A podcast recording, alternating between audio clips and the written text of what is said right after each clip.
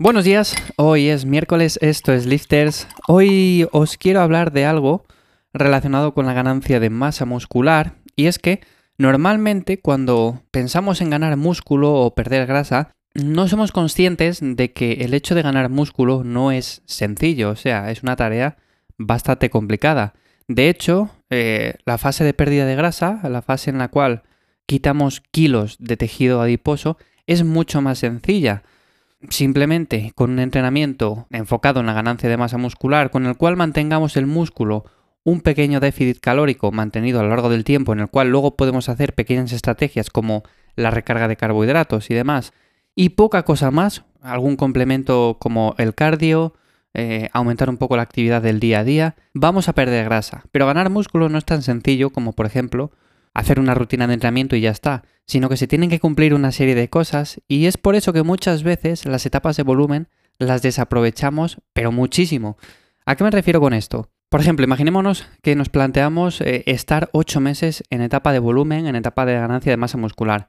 Ya para empezar, muchas personas lo que hacen es plantearse una ganancia muscular con una dieta normocalórica o normocalórica o con un superávit muy muy pequeño. Yo soy partidario de hacer superávits que no sean muy grandes, de hecho para no ganar tanta grasa.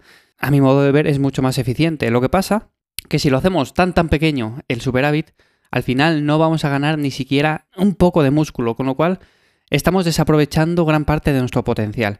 Y luego otra parte muy importante de todo esto es el hecho de que muchas veces vamos a entrenar, eh, tenemos un entrenamiento, la rutina que sea, el volumen que sea, ciertos ejercicios, pero luego no tenemos en cuenta cosas como por ejemplo la sobrecarga progresiva, o sea, el simple hecho de ir apuntando todas las cosas en un cuaderno e ir mejorando poco a poco en el peso que levantamos, las repeticiones que hacemos, poco a poco ir haciendo un poco más de lo que veníamos haciendo la vez anterior que hicimos ese ejercicio o ese entrenamiento en concreto.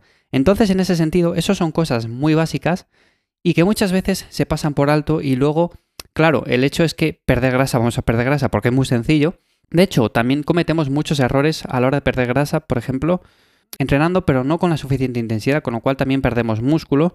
Y sí es cierto que luego cuando perdemos grasa, la estética se ve más mejorada y nos vemos como si tuviéramos más músculo del que en realidad tenemos, básicamente porque la grasa lo estaba tapando y no se veía. Pero bueno, en ese sentido mi consejo es el siguiente. Cuando os planteéis una etapa de volumen, no hace falta que le veis mucho a las calorías pero sí elevarlas un poco para ir aumentando de peso, yo que sé qué deciros, medio kilo cada 15 días o cada 3 semanas. Si no subís de peso ni siquiera eso cada 3 semanas, evidentemente estáis subiendo muy poco las calorías. Y si ya de por sí es difícil ganar músculo teniendo todo de manera correcta, o sea, haciendo todo bien, imaginaros si hacemos todo eh, de manera subóptima, o sea, si hacemos todo en plan un entrenamiento ineficiente, no progresamos, comemos menos de lo que necesitamos y así todo. Y luego el hecho es que también podemos ganar músculo cuando estamos en déficit, sobre todo incluso en personas que nunca han entrenado, se puede dar una recomposición corporal, la cual al final de una forma u otra pues mejore de forma notable eh, nuestra composición. Lo que pasa que, a ver, esto solo se puede dar en ciertas personas, también se puede dar en avanzados y lo podemos hacer siempre pero no tiene ningún sentido, o por lo menos bajo mi punto de vista no lo tiene, yo no sé qué opinas tú, pero el hecho de estar 8 meses o 9 meses, por ejemplo, haciendo o intentando hacer una recomposición corporal para al final terminar con 300 gramos de músculo más y 100 gramos de grasa menos. Eso, estéticamente, al espejo no vamos a ver absolutamente casi nada. Y he dicho esas cifras totalmente aleatorias, porque en vez de 300 gramos de músculo pueden ser 100 gramos y pueden ser 50 gramos menos de grasa. Eso al cabo de los años eh, nos frustra de una manera brutal porque llega un punto que decimos, a ver, yo estoy aquí, llevo un año, otro año, otro año y realmente siempre me veo igual. Con lo cual, mi estrategia preferida en este sentido, ¿cuál es? Bueno, pues muy sencillo, hacer etapas de volumen que sean medianamente eh, largas, pero no tanto como para subir el porcentaje de grasa demasiado. Luego, cuando lleguemos a un porcentaje de grasa en el cual ya no nos guste como estemos, por ejemplo, imaginémonos que es el 12% o el 14%. Igual el 14% en chicos es demasiado.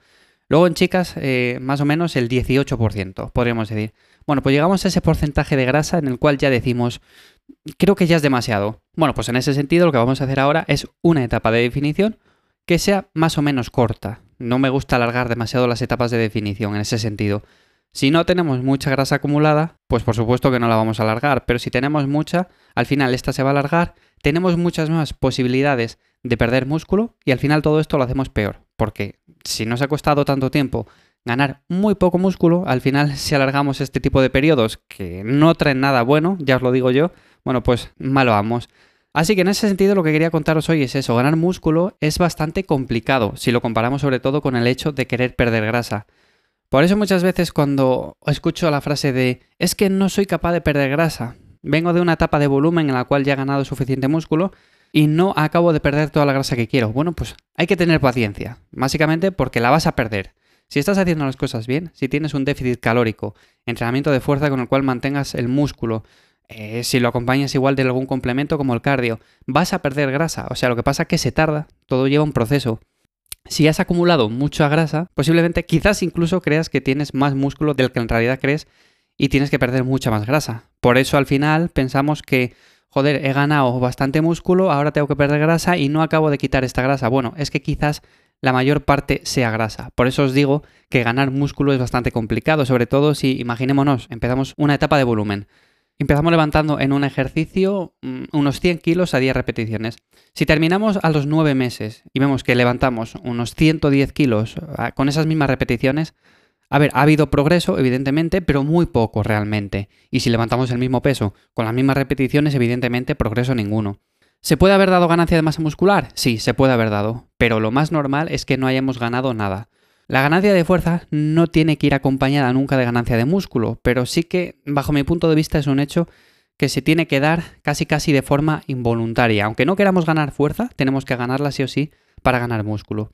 Por lo tanto, apuntaros los entrenamientos, todo lo que hacéis, ir apuntando los pesos que levantáis, las repeticiones que hacéis en cada ejercicio, ir marcando os objetivos de cara a la semana siguiente para hacer alguna repetición más, elevar medio kilo el peso en la barra. Medio kilo parece una tontería, pero luego al cabo del tiempo, medio kilo, medio kilo, medio kilo, bueno, pues al final son igual 15 kilos, son 20 kilos al cabo de un año que levantamos más. Por lo tanto, la ganancia de músculo, como digo y vuelvo a repetir, es algo bastante complicado que si lo hacemos de forma eficiente, bueno, pues el proceso es mucho más sencillo, pero hay que tener en cuenta este tipo de cosas y por supuesto, no hay ningún suplemento mágico que te vaya a hacer ganar mucho más músculo en realidad del que puedes ganar de forma natural. Por lo tanto, tampoco gastéis el dinero en suplementos para este fin. O sea, os van a ayudar quizás en un pequeño porcentaje, en un 5-10% vamos a poner, pero no más. Así que sin más, hasta aquí el episodio de hoy. Mañana jueves lo que voy a hacer es responder las preguntas como cada jueves, ya sabéis, las preguntas que me hacéis a través de Instagram en arroba ivyamazares, también desde ivyamazares.com y son preguntas, la verdad que muy interesantes esta semana, con lo cual mañana sin más nos escuchamos en ese preguntas y respuestas y sin más que paséis un buen día. ¡Chao!